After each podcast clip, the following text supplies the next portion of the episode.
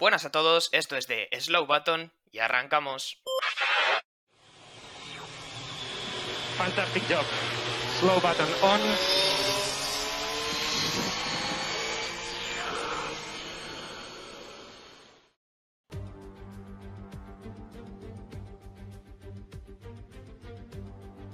La Fórmula 1 es sin duda un deporte de instantes, de milésimas de segundo y en el que el más mínimo detalle puede cambiarlo todo en un abrir y cerrar de ojos. Y si hay alguien que hoy sabe esto de primera mano, esos son sin duda Max Verstappen y Lewis Hamilton. Muy buenas a todos y bienvenidos a The Slow Button, bienvenidos al análisis de todo lo que nos ha dejado este Gran Premio de Bakú, que yo creo que ya podemos decir de forma oficial que es una carrera que nunca decepciona. Eh, yo soy yo Marco Gómez y junto a mí van a estar, como cada domingo, Javier Morán. Muy buenas tardes, Javi. Muy buenas tardes, John. Tú mismo lo has dicho, nunca, nunca decepciona este Gran Premio. La verdad es que hay mucho que analizar hoy y sin duda hemos pasado un buen rato viendo la carrera. Y también va a estar conmigo David Porras. ¿Cómo estás, David? Pues estamos muy bien y lo que hemos visto hoy ha sido historia de la Fórmula 1 porque se ha visto literalmente una carrera a una vuelta. Eh, quiero pedir también disculpas eh, a los oyentes porque eh, sí que es verdad que lo grabamos todo muy inmediatamente después de la carrera y hoy sí que es verdad que era un día para quizá ver y analizar repeticiones de la resalida, declaraciones de pilotos, etcétera, así que si se nos pasa algo por el tintero, seguramente es porque todavía no lo hayamos visto. Toda la razón, ahí sí. ¿eh?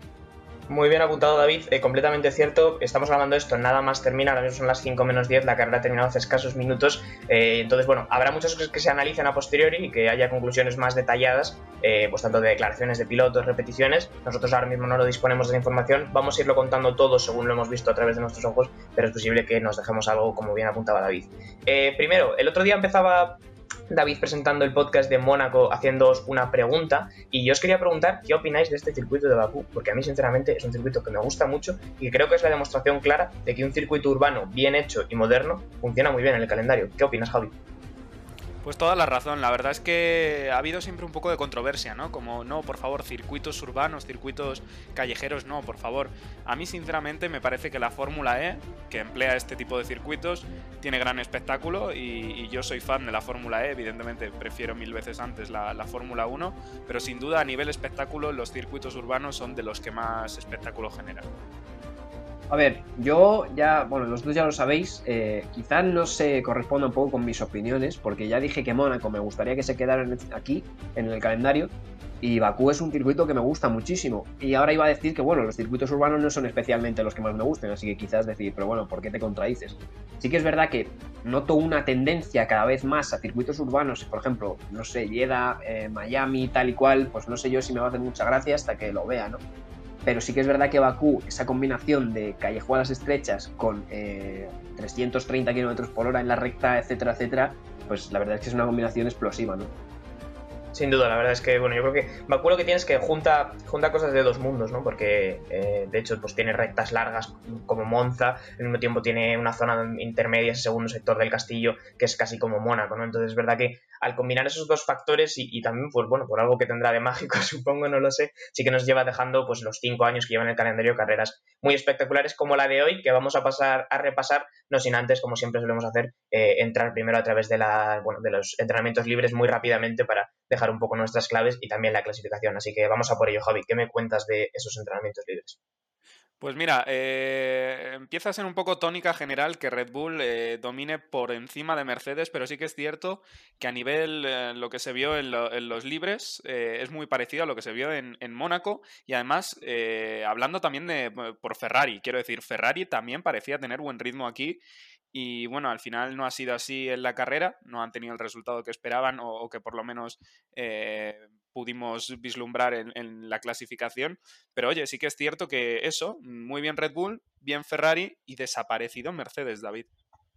Eh, desaparecido, pero totalmente. O sea, es que claro, estaban botas. Botas no pasó de, no sé si de P10 en todos los entrenamientos. Veremos que en la carrera tampoco es que haya pasado de ahí, ¿no? Pero eh, Mercedes desapareció totalmente y equipos que parecía que quizás iban a ir un poco peor, como Ferrari, parecía que despuntaban, luego veremos que en la carrera, el ritmo de carrera y de clasificación es bastante distinto, y otros equipos que ya desde el primer momento, y de hecho lo han resultado como Alfa Tauri, eh, representaban pues bueno un poco esa zona media que en algunos circuitos, al debido estar tan apretado todo, pues en algunos circuitos algunos coches despuntan más que otros y Alfa Tauri ha sido el caso que han ido muy rápido todo el fin de semana. La verdad es que, bueno, sesiones de entrenamientos libres típicas de Bakú, al final es un circuito donde hay que, como en todo circuito urbano, apurar al máximo buscando ese límite. Entonces, en todas las sesiones de entrenamientos libres hemos tenido pues, muchas salidas a las escapatorias, eh, mucha bandera amarilla cada escasos minutos. Bueno, un poco eso era lo que marcaba los entrenamientos libres. Como muy bien habéis apuntado, Mercedes con muchas dificultades en el fin de semana. Ahora veremos lo que les ha pasado en carrera. Tampoco creo que estén especialmente contentos, pero ya desde libres se veía que los circuitos urbanos probablemente podían ser un poco su talón de Aquiles para esta temporada que ya en Mónaco no se les vio encontrar el ritmo, no sé si por un tema de no ser capaces de calentar neumáticos o porque el coche simplemente no encuentra el equilibrio, pero bueno, que los circuitos eh, urbanos como este, pues sí que se les iban a atragantar un poco. Eh, ya casi, bueno, pues nos íbamos a la FP3, básicamente aquí ya Hamilton sí que se conseguía meter una tímida P3, eh, también aprovechando el rebufo de Pérez, o sea que al final el rebufo ha sido un factor este fin de semana muy diferenciador.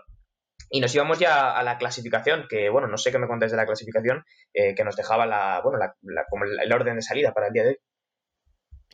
Pues mira, por seguir así un poco el ritmo, eh, ya, lo, ya lo pudisteis ver en la sección del miércoles, espero que, la hayáis podido ver y, degustar eh, quienes los haya podido ver, pero bueno, eh, vimos mucha, mucha bandera roja, en concreto cuatro banderas rojas por pilotos que ya sea porque son muy agresivos o porque no cuentan con demasiada experiencia, no terminaban haciendo el correcto uso o, el uso que se espera que le den los pilotos a las escapatorias. Así que, bueno, pues eh, ya de entrada tuvimos dos banderas rojas en, la Q1. No sé si me podéis decir qué, pilotos fueron.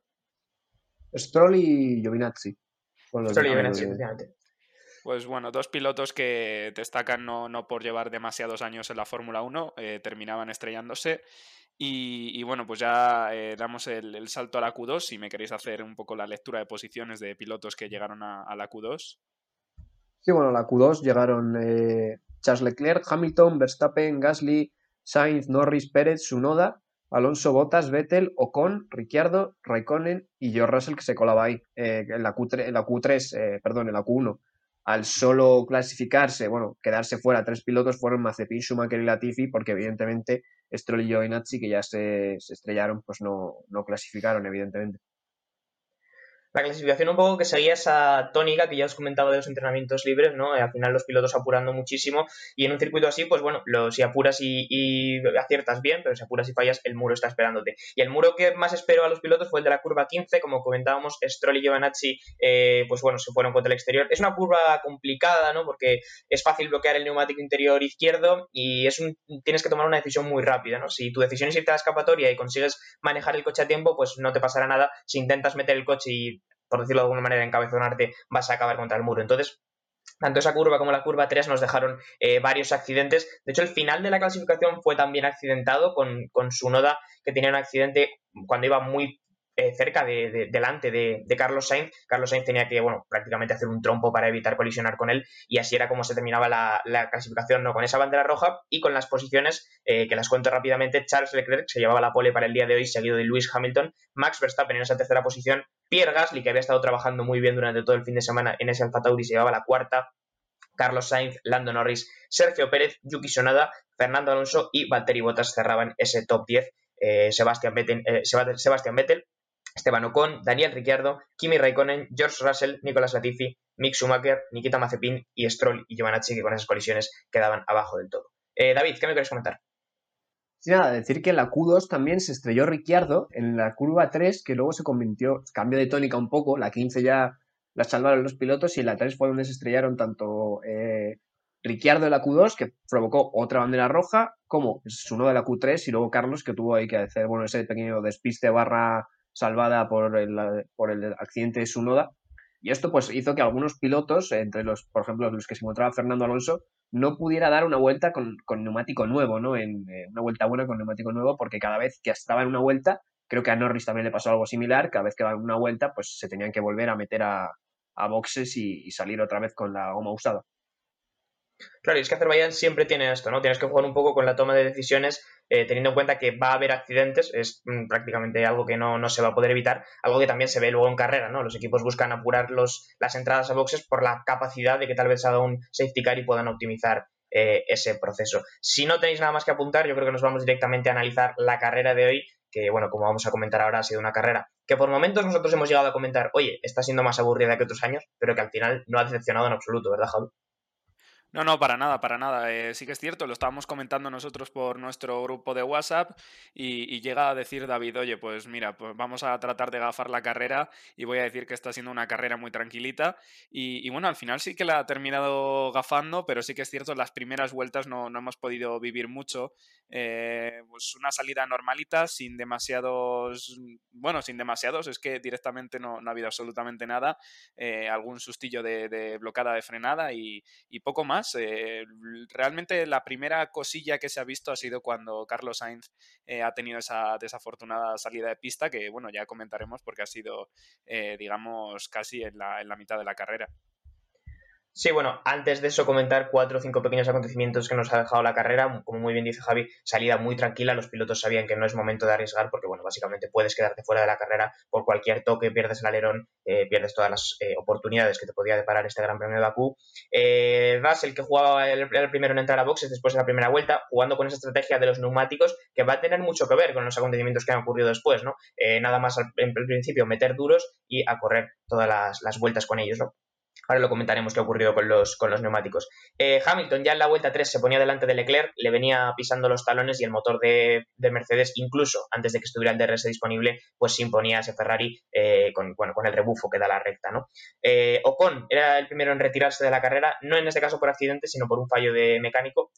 bueno, no sé si ha tema de caja de cambios o motor, pero bueno, era el primero en retirarse muy, muy al principio de la carrera y poco después, eh, por comentar estos últimos acontecimientos, era también Verstappen el que adelantaba a Leclerc eh, y ya pues se quedaban ahí en la cabeza Hamilton y Verstappen, bueno, pues para, empezar la verdadera pelea, ¿no?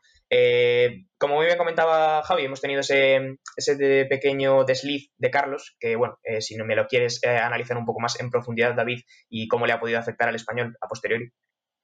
Sí, bueno, voy a analizar aparte de Carlos un poco cómo iba el rendimiento un poco de los equipos, porque sí que es verdad que a Hamilton le veíamos muy fuerte en la recta, porque precisamente en el sector lento iban mal y Mercedes dijeron, pues venga, vamos a poner poco ala y a correr en la recta, ¿no? Eh, es lo que han hecho en Mercedes, se encontraron ese setup que les sirvió más o menos en la clasificación y dijeron, pues venga, vamos a descargarlo, eh, que corra en la recta de dos kilómetros y pico y que adelante ahí. Y es lo que ha, lo que ha hecho Hamilton, ¿no? Eh, Red Bull era el equipo más, digamos, mejor en todo, ¿no? A nivel medio, entonces al final se ha ido imponiendo y Ferrari veíamos que sufría un poco más en el ritmo de, carrera y bueno, ello, ello, también ha forzado ¿no? ese error de Carlos Sainz, que bueno, simplemente en la entrada de la curva del castillo ha estado bien Carlos, quiero decir, no ha estado bien porque se ha pasado de frenada, pero ha estado bien en no girar el coche porque ahí te vas contra el muro, ¿no? Es muy estrecha esa curva, son 7 metros creo de, curva solo, de distancia de, lado a lado del muro. Y ha estado bien en el sentido de que se ha ido para, para la escapatoria luego ha tenido que dar marcha atrás y eso le ha hecho perder muchas posiciones que, bueno, ha condicionado su carrera en parte, porque luego el ritmo no ha sido malo del todo, pero sí que es verdad que, bueno, eh, ha condicionado en parte su carrera, aunque luego con, eh, ya veremos, el eh, primer safety car, pues todo se ha apretado, ¿no? Digamos otra vez. Pues sí, exactamente. Veíamos que la mayoría de pilotos salían con neumáticos eh, blandos, pero la dinámica general es que alrededor de la vuelta 12, 13, 14, todos estaban entrando a cambiarlos. Ha entrado primero a cambiarlos Lewis Hamilton, que ha tenido una parada extremadamente lenta, eh, porque se ha encontrado con Gasly a la salida, y bueno, antes de hacerle pues, bueno, una salida que no fuera segura, porque estaba Gasly pasando por el pit lane, pues han tenido que esperar en lo que se le ha ido una parada de unos 4 segundos, y eso ha condicionado que eh, pues tanto como Pérez como Verstappen hayan salido delante de él, y a partir de ahí yo creo que Hamilton eh, incluso un poco frustrado, lo hemos podido ver por radio, ¿no, Javi? Pues sí, lo, estaba diciendo. Oye, ¿cómo es posible que de repente estos chicos estén por delante de nosotros? Y bueno, ya le contestaba su, su mecánico que le han tenido que, aguantar ahí un poco porque si no estaban haciendo ese, eso que se llama un safe release y que bueno, pues eh, puede conllevar alguna multa económica o incluso algún, algunos segundos de, penalización. Eh, poco después de esto, ya lo ha dicho John, empezaban a parar todos, pero había quienes estaban haciendo la estrategia contraria y esto ha sido lo que ha originado el, problema de, bueno, lo, que iban a ser varios problemas a lo largo de la carrera y que bueno, han puesto todo patas arriba. Eh, estoy hablando del accidente de, de, Lance Stroll, que estaba aguantando con neumáticos, no sé si llevaba ya 29 o incluso 30 vueltas de neumático, cuando de repente, y esto todo el mundo lo sabe, los neumáticos estallan eh, desafortunadamente, a cuanta más velocidad vayan, pues antes estallan y, así ha sido, que ha estallado de repente en plena recta el neumático trasero izquierdo, si me confirmáis, eh, y bueno, ha terminado contra el muro originando, bueno, pues el, primer safety car y que además, eh, muy a pesar de Lewis Hamilton, pues se cerrase el pit lane porque había surgido unos metros antes del pit lane y no pudiese eh, hacer algún cambio de estrategia, parar y poner neumáticos blandos y, bueno, ha tenido que estar todo el rato detrás de estos dos Red Bulls. Ha sido clave el accidente de Stroll por varios motivos, porque ha abierto la veda y también un poco el miedo en el resto de equipos que también iban a buscar esa estrategia de pensar a ver si esos neumáticos duros realmente iban a llegar al final, ¿no? Porque Stroll lo que estaba haciendo, saliendo desde tan atrás por el accidente que había tenido en clasificación, era montar duros desde el primer momento y tirar con ellos. Una estrategia muy diferente a la de Vettel, que ahora comentaremos qué tal le ha funcionado, porque Vettel ha montado blandos al principio, pero lo que ha hecho ha sido mantenerlos durante mucho más tiempo que el resto de equipos. Eh, bueno, Stroll, evidentemente, como comenta Javi, sufría ese accidente, pierde el coche completamente a muy alta velocidad y, eh, evidentemente, la, la, colisión contra el muro es muy potente, quedaba completamente fuera de la carrera. Primer safety car y además concretamente también se cerraba eh, el pit lane, eh, por lo tanto ningún equipo podía aprovechar para hacer eh, una parada, al menos hasta que ese coche quedara retirado de la pista. no sé si me quieres comentar, David, cómo has visto tú el tema de, esta, de la estrategia de neumáticos, por ejemplo también lo de Vettel, ¿no? saliendo con ese, con ese blando, ¿cómo, cómo lo has visto? sí, los neumáticos han sido diferenciales. Vettel ha, conseguido una buena estrategia porque al salir con neumático nuevo le han durado 16 vueltas, creo, a un ritmo tremendo y eso es lo que ha hecho que gane tantas posiciones, ¿no? Y luego el problema de Stroll eh, vuelve un poco la polémica, ¿no? Con Pirelli, la típica polémica que siempre hay cuando pasa algo de esto. Ya lo vimos en Silverstone el año pasado cuando reventó tanto Bottas como Carlos como Hamilton, que entró a tres ruedas y ganó la carrera al final. Y aquí hay, mucha gente, sobre todo supongo que a nivel interno de los equipos, echándole la culpa a Pirelli. Pero es que esto es lo de siempre. Eh, Pirelli, eh, Pirelli se equivocó en un principio, porque los neumáticos eran un puesto más blando que el de, el de Azerbaiyán 2019, que fue la última carrera que, hubo aquí. Es decir, el neumático duro de Azerbaiyán 2021, digamos, era el, medio de Azerbaiyán 2019. Era un, digamos, un escalón más bajo, ¿no? Más blando. Eh, Pirelli ya subió de 19 a 20 la presión, eh, porque ya veía que, no llegaban muy bien los neumáticos, y avisó de que la, la estrategia de una parada era arriesgada, cuanto menos. Eh, sí que es verdad que, bueno, eh, Stroll eh, tiene un problema, los equipos les entra el miedo, pero cuando se vuelve a poner a el pit lane, solo cuatro coches creo que son Alonso, Giovinazzi y los dos Haas, creo, o un... Efectivamente. Sí, ¿no? Solo cuatro coches entran a cambiar neumáticos. Quiero decir, es el tema de los pinchazos, Pirelli puede tener responsabilidad, pero los equipos también. Los equipos sabían a lo que se exponían, porque ellos han ido a una parada y a una parada. Nadie se ha planteado nunca ir a dos. Bueno, yo creo que han querido asumir ese riesgo, ¿no? Eh, hay los equipos principalmente de cabeza, porque en ese momento Verstappen, Pérez, Hamilton llevan todos con los duros, han querido asumir ese riesgo. De hecho, yo estaba viendo eh, a los comentaristas ingleses que comentaban que, Pirelli, bueno, los equipos estaban preguntando a Pirelli si era posible que esto pasara con otros coches, ¿no? Eh, si buscaban llevar esos duros hasta el final de carrera, y Pirelli en un momento les ha dicho que era prácticamente imposible y que seguramente lo que le había pasado a Stroll tenía que ver más con que hubiera suciedad en la pista o algún tipo de componente de fibra de carbono que habría causado un pinchazo. Pero es que esto no ha sido verdad. Eh, coméntame, Javi. Sí, bueno, quería comentar, o es que aquí hay gran polémica, ¿no? Porque eh, últimamente estamos viviendo desde hace años carreras que son eh, sobre todo a una parada, y esto se debe a esta política de, bueno, de conservar neumático que, tiene Pirelli. Eh, quizá pueda ser algo de tema de publicidad, mirad lo que aguantan los neumáticos Pirelli, pero desde luego em, ya lleva pasando tanto el año pasado como este, sobre todo, y en este Gran Premio es que preocupa porque eh, se supone que es un circuito en el que no, no, abrasa mucho el neumático, quiero decir, no lo desgasta demasiado y fijaos lo que ha pasado. Con lo cual, eh, sin duda, se podría grabar incluso un podcast entero hablando sobre, bueno, pues si, si es correcto hacer este uso de, de los neumáticos o eh, si deberían eh, sacrificar un poco la imagen del neumático, o decir, por, así decirlo, la publicidad y ofrecer, yo qué sé, como una diversidad de, opciones de parada, porque desde luego ha sido arriesgado, lo estaban comentando, pero me parece que tendrían que haberlo comentado mucho más eh, los riesgos que, entraña, bueno, pues ir a, una parada. Y, bueno, pues no sé, la verdad es que a mí me ha parecido más cagada de Pirelli, sinceramente. También comentar, bueno, en primer lugar, Javi, no te preocupes que yo saco la libreta y ahora mismo yo me he apuntado que un podcast de hablando de todo el tema de los neumáticos para algún fin de semana que no haya carrera va, a caer. Y en segundo lugar, es verdad que yo creo que Pirelli ahí ha pecado un poco de, envalentonarse, ¿no? Y de decir, no, seguro que eso ha sido por un pinchazo de fibra de carbono y no va a volver a pasar. Pero es que después ha vuelto a pasar. De hecho, se veían unas imágenes incluso un poco curiosas cuando ya habían retirado el coche de Stroll y lo tenían encima de la grúa había, bueno, un personal de Pirelli eh, revisando el neumático precisamente que había pinchado, que básicamente lo que había ocurrido es que la pared interior del neumático se había separado completamente de lo que es la parte que entra en contacto con el suelo, simplemente se había rajado por esa parte y digamos que, se, voy a decirlo así, se afanaban especialmente en cubrirlo con una especie de bolsa roja eh, a la cámara que estaba ahí delante para que no se pudiera saber al 100% cómo se había roto ese neumático y, y decidir de quién podía ser la culpa en base a eso, ¿no? A mí, como poco, me ha parecido sospechoso, no sé si habréis fijado vosotros, igual no tiene nada que ver y estoy aquí conspirando, pero sí que me ha dado esa sensación.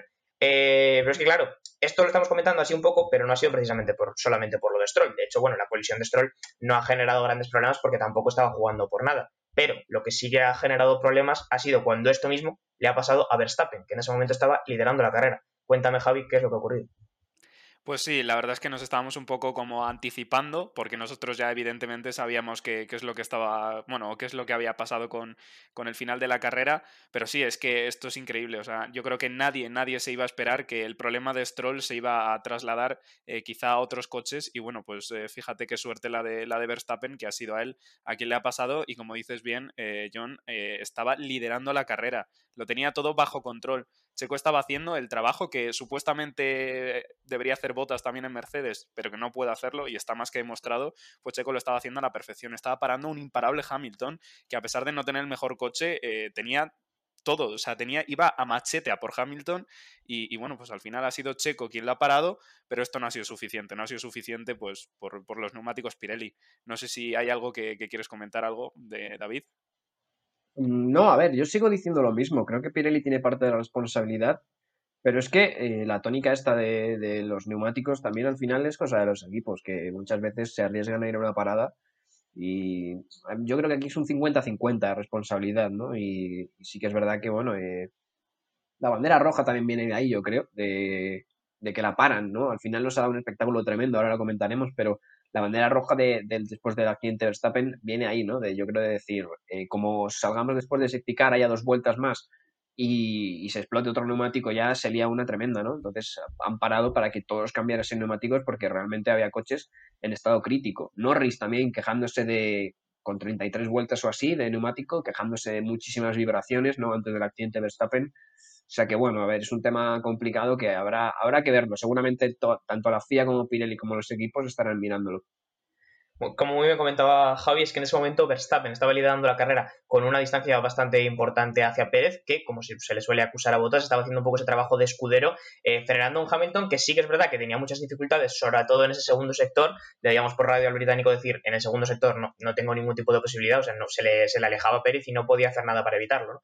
Eh, entonces, bueno, lo tenía muy controlado Red Bull y parecía que iba a ser el día perfecto para la, para la escudería. Que también en ese momento, importante, me parece importante destacar, Vettel, que ha hecho me parece, en mi opinión, un carrerón. En ese momento ya estaba cuarto, me ha muy bien la estrategia esa de salir con, blandos que comentaba antes David para luego montar los duros y bueno, pues en ese momento ya iba cuarto a 10 vueltas del final en un sitio que desde luego el Aston Martin no, bueno, no tenía sentido que estuviera ahí, ¿no? El accidente de Verstappen, pues bueno, muy similar al de Stroll, ¿no? También en la recta, altísima velocidad, de repente el neumático pincha, evidentemente pierdes el coche. Eh, el golpe de Verstappen creo que no era tan fuerte, solamente dejaba el alerón delantero, pero a pesar de ello eh, se generaba ese safety car y posterior bandera roja, un poco por lo que comentaba David, ¿no? Porque no podían permitirse seguir teniendo coches rodando con esos neumáticos si se empezaba a ver una cierta tendencia en que esos neumáticos duros iban a, iban a reventar. No sé si queréis comentar algo más de este accidente de Verstappen pero evidentemente ha sido uno de los grandes giros de guion que ha tenido esta carrera y no el último, que es lo mejor de todo. No, no, y, no el último, John. Eh, bueno, eh, destacar para simplemente para que sepas que no estás loco. Eh, sí, se ha visto por las cámaras que había personas, en, personal de, Pirelli, cubriendo con bolsas. Probablemente no sea la, forma más discreta de hacerlo, pero están cubriendo con bolsas los neumáticos y desde luego eso ha supuesto, bueno, pues algo, algo en vamos, en la organización interna de, Pirelli y, evidentemente tendrán que estudiarlo y, algo deberán hacer o, anunciar. Porque sí que es cierto que durante la bandera roja eh, se escuchaban algunas comunicaciones entre, entre la FIA y entre los equipos, que por cierto son unas nuevas comunicaciones que, podemos ver eh, ahora retransmitidas.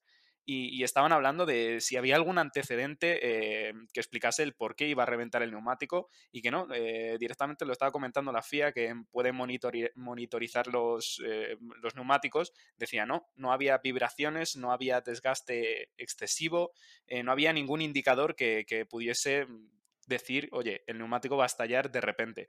Con lo cual, desde luego, algo ha pasado y, hay, que, hay que encontrar explicaciones. Claro, precisamente, igual lo principal está justo en eso que tú comentas, ¿no? Que también se comunicaba Red Bull con la FIA con este tipo de, comunicación sobre, sobre, la que os voy a preguntar ahora, porque a mí me parece una, una herramienta muy interesante a nivel de, de ver la, la, Fórmula 1 en televisión, ahora os pregunto, pero me parece que ese punto es clave, ¿no? Eh, le decía Red Bull a la, a la, bueno, a la CIA, de comunicaciones, oye, es que no había ningún indicador de que este neumático fuera explotar, es decir, nosotros a nivel de temperaturas, a nivel de desgaste, en toda la monitorización y en los eh, datos que tenemos, este neumático no tenía por qué explotar, lo cual sí que a mí es lo que me hace un poco más eh, sospechar. Os pregunto precisamente por esto de las comunicaciones de, de la FIA y, los equipos, aquí vosotros qué os parece, me parece una herramienta bastante curiosa y que le da una experiencia más cercana al espectador, ¿no?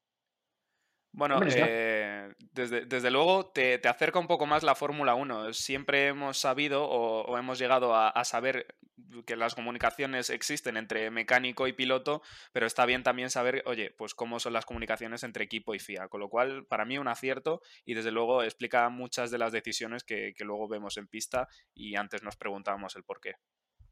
Hombre, está chulo, ¿no? En un deporte tan que van todos siempre a la escondida, ¿no? Que casi siempre se, se tapa ahí el boxe, las lonas, el coche, el fondo plano, que se, se, tapa todo, ¿no? Digamos, pues un canal de comunicación que es público, que lo, digamos que lo, lo escucha a todos ahí dentro de, de, lo que es pues las comunicaciones. Eh, está bien, ¿no? Tenerlo también para los espectadores para que sepan un poco qué está pasando, esos tiras y aflojas, ¿no? Que tienen a veces los equipos con la FIA. Totalmente de acuerdo, creo que a nivel televisivo le, aporta mucho la experiencia del espectador.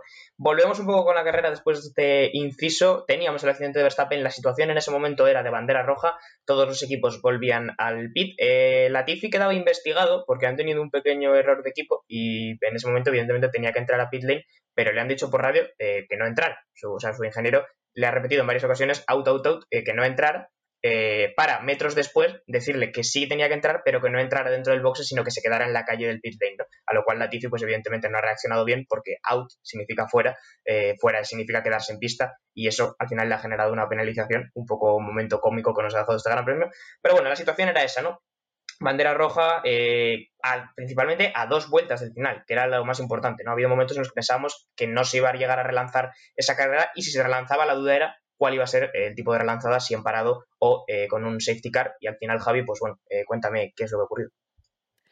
Pues bueno, eh, primero dejar claro que por el grupo hemos estado hablando nosotros tres y todo el rato mmm, yo era el que decía que de haber, por favor, de haber una relanzada que fuesen parado. Ya lo dijimos, bueno, o ya lo dije en un podcast, a mí me gusta mucho el caos o, así que haya un poco de tensión en la carrera, pero sí que es cierto que a nivel presupuesto, porque se supone que venimos de una pandemia y, bueno, pues una salida en parado puede ocasionar eh, incluso más accidentes y bueno, pues evidentemente más gastos, eh, probablemente no, no fuese lo ideal y bueno, ya me lo decían John y David, que quizá puede ser un poco loco, sobre todo a dos faltas, o sea, a dos vueltas de, a falta de dos vueltas, eh, pues vivir como quien dice una carrera sprint en el que, en la que todo el mundo se iba a jugar, pues la posición, que al final así ha sido, eh, pues iba a ser un poco, un poco loco. Pero bueno, oye, al final ha sido esto. Nos han tenido, ¿cuánto ha sido? Más o menos 20 minutos esperando. Ha sido a las 5 menos 10 cuando se ha reanudado la, carrera y evidentemente han terminado comunicando que la carrera eh, se iba a,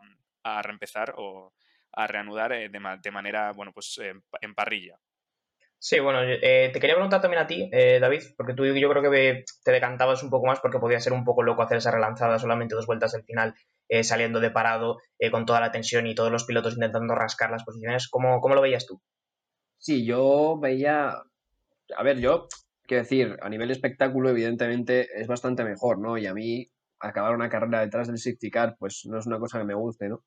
Pero sí que es verdad que, claro, eh, es que es una cosa que no se ha visto nunca y tienes a falta de, de, dos vueltas una salida normal, el piloto no va a ir igual en la, en la primera, ya lo, ya lo hemos visto, como luego lo veremos con Hamilton, ¿no? Que decían una cosa por radio y luego al final ha sido otra. La gente decía como, no, calma, calma, calma, y digo, calma va a haber la justa, ¿no? Porque quedan dos vueltas, quiero decir, eh, tírate, ¿no? Y al final hemos visto, bueno, al final me han caído un poco la boca, porque yo sí que es verdad que era partidario de, de salir bajo el safety car y luego dar una vuelta lanzada, eh, no sé, eh, a nivel espectáculo evidentemente es mejor, ¿no?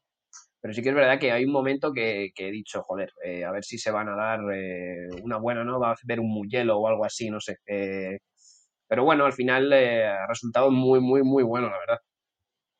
Sí, porque yo creo que toda la emoción de la carrera al final, a partir del momento de Verstappen, se ha sintetizado en esa relanzada. Javi, ¿qué me quieres comentar?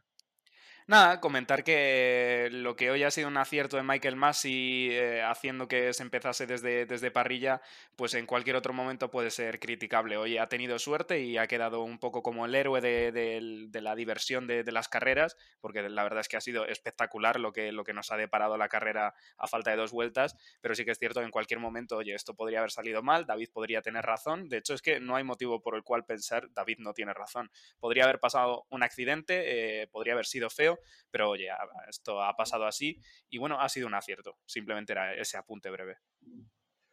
Pues bueno, hemos tenido la relanzada, finalmente, efectivamente, relanzada en parado eh, con Pérez eh, justamente detrás del eh, Hamilton. En tercera posición estaba Vettel, en tercera posición, si no me equivoco. sí, estaba en tercera posición. Bueno, hemos tenido una relanzada que, claro, se notaba la tensión porque al final era volver a empezar una carrera que ni siquiera se puede considerar de sprint porque teníamos vuelta de formación y después solamente dos vueltas. Iba a haber mucha tensión, todos los pilotos iban a intentar rascar algo y, esa tensión al final ha llegado, digamos, un poco al culmen cuando con esa relanzada, por narrarlo un poco rápido, eh, Pérez no ha tenido una gran salida desde la primera posición. En realidad creo que su salida ha sido bastante peor que la de Hamilton. Hamilton por estar en la segunda posición tenía el interior y se adelantaba a Pérez, pero eh, bueno, Pérez sabía que iba a mantener esa posición y de repente Hamilton en ese interior ha pisado el pedal de freno y el coche ha decidido que no iba a frenar y en segundo lugar que no iba a meterse en la curva. Por lo tanto, Hamilton veíamos a Hamilton pasarse, irse en línea recta hacia la escapatoria y a Pérez colarse en la curva y creo que ese ha sido el momento de más emoción de toda la carrera, ¿verdad, David?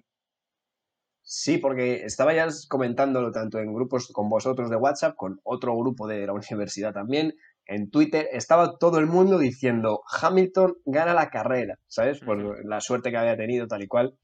Y sí que es verdad que en la salida he dicho, ya está, lo tiene, y de repente bloqueada y, recto, ¿no? Y, eso sí un poco lo que ha nublado, ¿no? Luego la, lucha de otros pilotos, eh, pero sí, al final es que es lo que ha marcado la carrera y, al final Verstappen, Red Bull, el Mundial, se queda todo abierto, ¿no? Porque pasaban de tener, eh, cuando el accidente Verstappen, creo que eran 14 puntos o 10 puntos más Verstappen, a 14 o 10 puntos más Hamilton líder, ahora que se queden empatados, igual que como estaban, porque no ha puntuado ninguno de los dos. Pues sí, la verdad es que lo ha decidido todo y como digo, es que ha sido una carrera de giros de guion porque en un momento pensábamos que, bueno, Verstappen dominando bien y además 1-2 para Red Bull, que era algo que no se veía desde hace bastante tiempo. Luego ha habido un momento después del accidente de Verstappen en el que decíamos, oye, pues Hamilton ha tenido muchísima suerte, porque es verdad que en ese caso habría sido pura suerte teniendo en cuenta el accidente de Verstappen, eh, y se va a poder poner por delante y después ha vuelto a cambiar la cosa y las tornas han quedado exactamente igual que están, que creo que están a dos puntos de diferencia, una cosa muy, muy pequeña. Así que el duelo arriba del campeonato sigue exactamente igual, donde sí que hemos tenido más movimientos ha sido por debajo. En esas vueltas también hemos visto otros adelantamientos eh, también sonados. Creo que Alonso ha tenido una muy buena salida, ¿no, Javi? Pues sí, eh, esto es a lo que justo se refería David. Eh, discúlpenos a todos porque hemos vivido una carrera de repente eh, de cero a falta de dos vueltas y sí que es cierto que nos hubiese gustado a todos poder haber visto un poco las onboards de, cada piloto, pero bueno, al parecer Alonso como, como si tuviese otra vez 21 años, ha brillado, ha adelantado, ha luchado contra su noda y, y bueno, pues ha terminado consiguiendo varias, varias posiciones y, bueno, pues la verdad es que estelar Alonso. Eh, David, ¿quieres decirnos algo, no?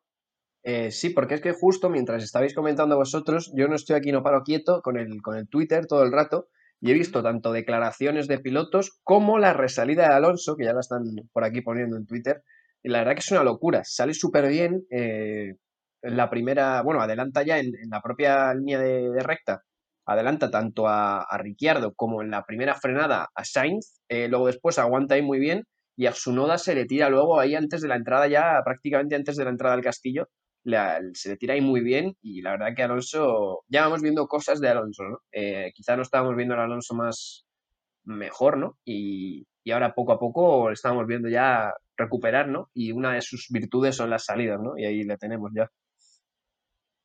No, completamente de acuerdo. Me ha parecido espectacular cuando se ha puesto en esa séptima posición después de la salida. Sí que es verdad que todos los ojos estaban puestos en la cabeza de carrera y en Hamilton pasándose de la frenada. pero, pero también ha habido, ha habido también sido interesante Leclerc con Gas, le ha tenido ahí su, su cierta pelea. Creo que se han devuelto el adelantamiento dos, tres veces. Eh, primero era Leclerc el que le pasaba, luego Gasly se devolvía. Al final era Gasly el que se quedaba delante y el que se llevaba eh, esa tercera posición después de que Hamilton pues se quedara fuera del podio y todos, digamos, subieran una posición, ¿no?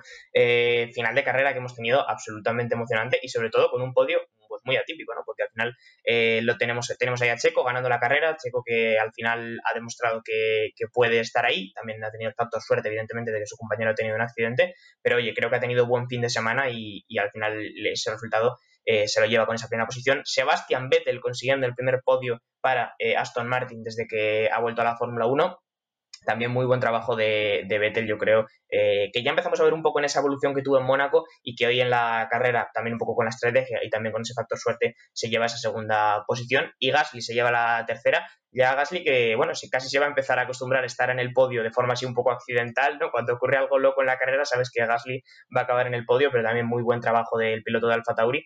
Y oye, pues eso, un podio atípico que creo que también está bien verlos de vez en cuando, ¿no, Javi? Pues sí, la verdad. Y además yo creo que este podio eh, lo estaban comentando los comentaristas de, Dazón eh, F1 en España. Eh, creo que es un podio en el que estaban todos súper satisfechos. Yo, sinceramente, quitando la parte emocional que pueda sentir con, cada piloto o el aprecio que, les pueda tener, Pérez estaba increíblemente contento, se lo merece. hacía tiempo que veíamos bueno, pues que los, pilotos secundarios de, Red Bull no triunfaban y bueno, ha sido Pérez a quien le ha tocado y la verdad es que se lo merecía. Vettel súper contento. Ya sabéis eh, todo el mundo lo que ha sufrido Vettel, que si trompeaba mucho, que si no sé qué pero yo lo digo, eh, cuatro veces campeón del mundo no es casualidad nunca. Y lo que decía John, me parece una lectura muy correcta lo de Gasly, ¿no? Al final parece que se va a tener que acostumbrar a estar ahí eh, cuando menos se lo espera, pero es que al final está, como quien dice, todos los años en el podio, con lo cual me parece un podio eh, increíble. Yo he disfrutado mucho esta carrera, si bien la mitad de la carrera me ha parecido un poco, bueno, decepcionante, sobre todo viniendo de otros años, al final, oye, justo lo has dicho en el titular, Bakú no decepciona. Alguna decepción, efectivamente, lo quería comentar precisamente en la entradilla. Una entradilla que, precisamente por estos giros de guion de, que nos ha dejado la carrera, pues lo comentaba antes, la he tenido que cambiar tres, cuatro veces porque no sabía cómo iba a terminar la cosa. Pero al final, eso, Bakú al principio le ha costado un poco arrancar más a este año la, a la emoción, pero al final ha llegado. Eh, David, no sé si estás por ahí con Twitter y estarás viendo cosas. Si quieres traernos algo para que lo debatamos o quieres comentarme cualquier otra cosa, adelante. Sí, exactamente, porque veíamos que Checo Pérez, eh, tras la euforia de la victoria, eh, literalmente en la primera curva dejaba aparcado el coche porque le decían stop the car, stop the car. Eh, bueno, pues resulta que el coche Checo Pérez tenía problemas de presión hidráulica en las últimas vueltas. es decir, que eh, tras la bandera roja, eh, esos problemas de presión hidráulicas han salido y la resalida y las últimas vueltas las ha hecho con problemas de presión hidráulica. Así que a lo mejor, si hubiera sido tres vueltas, a lo mejor habíamos a un Checo Pérez que había también quedado sin puntuar. O sea, ha sido en nada, en cuestión de segundos todo puede cambiar en la Fórmula 1. Es impresionante, de verdad. Se nos estaba olvidando, pero sí que lo hemos comentado antes cuando ha terminado la carrera, porque me ha parecido muy raro. Lo ha dejado a la salida del pit lane el coche aparcado y digo, eh, no tiene ningún sentido que haga eso realmente. Y es que efectivamente se temía que pudieran ser problemas y se temía no tanto como la otra vuelta, pero que si hubiera tenido que correr 300 metros más, eh, igual el coche habría llegado a pararse o, le habrían obligado a pararlo por no dañarlo más.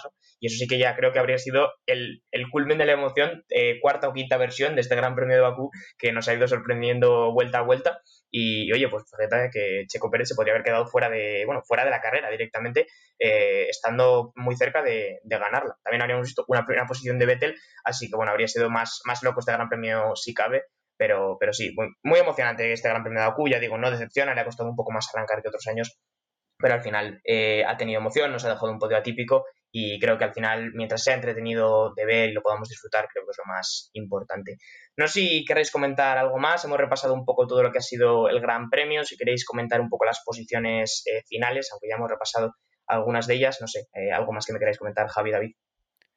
Eh, bueno, pues eh, yo creo que más que nada porque se les quede así un poco la idea de cómo ha acabado la, carrera, porque entiendo que con el baile de posiciones, que hasta nosotros habiéndolo visto, bueno, pues había veces que, no nos enterábamos mucho de lo que estaba pasando. Evidentemente, Checo Pérez ganador, eh, segundo Vettel, tercero Gasly, que completaba ese, ese podio genial. Al final, oye, mira, cuarto Leclerc, Quinto Norris, eh, después Alonso, Sunoda, gran carrera de Sunoda que, oye, mira, eh, es un piloto que está generando algo de controversia, sobre todo eh, en el interior del propio equipo con su comportamiento, pero ahí le tenéis, ha acabado séptimo, octavo Sainz que se recuperaba después de haber caído en la, en la decimoquinta posición por ese, por ese fallo. Y, bueno, ya, ya sabéis, Ricciardo ganó hace unos años saliendo décimo este, este mismo Gran Premio Así que Bakú, bueno, pues eh, hace que, esté todo abierto.